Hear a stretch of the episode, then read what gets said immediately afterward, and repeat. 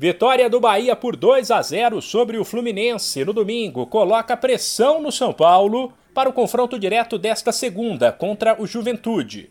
O jogo começa às 7 da noite no horário de Brasília, no Morumbi.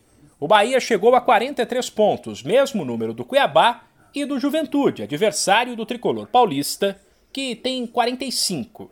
O Cuiabá recebe o Fortaleza nesta segunda às 8. O pior dos cenários é o seguinte o Cuiabá ganha do Fortaleza e o São Paulo perde para o Juventude.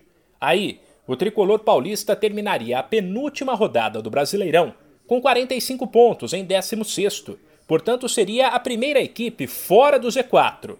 E o Bahia estaria dois pontos atrás, com a decisão sobre os rebaixados na última rodada.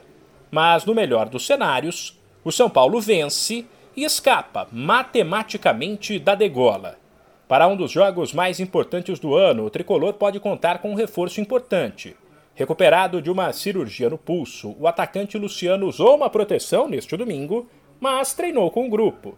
O ataque titular, porém, deve ser formado por Rigoni e Caleri.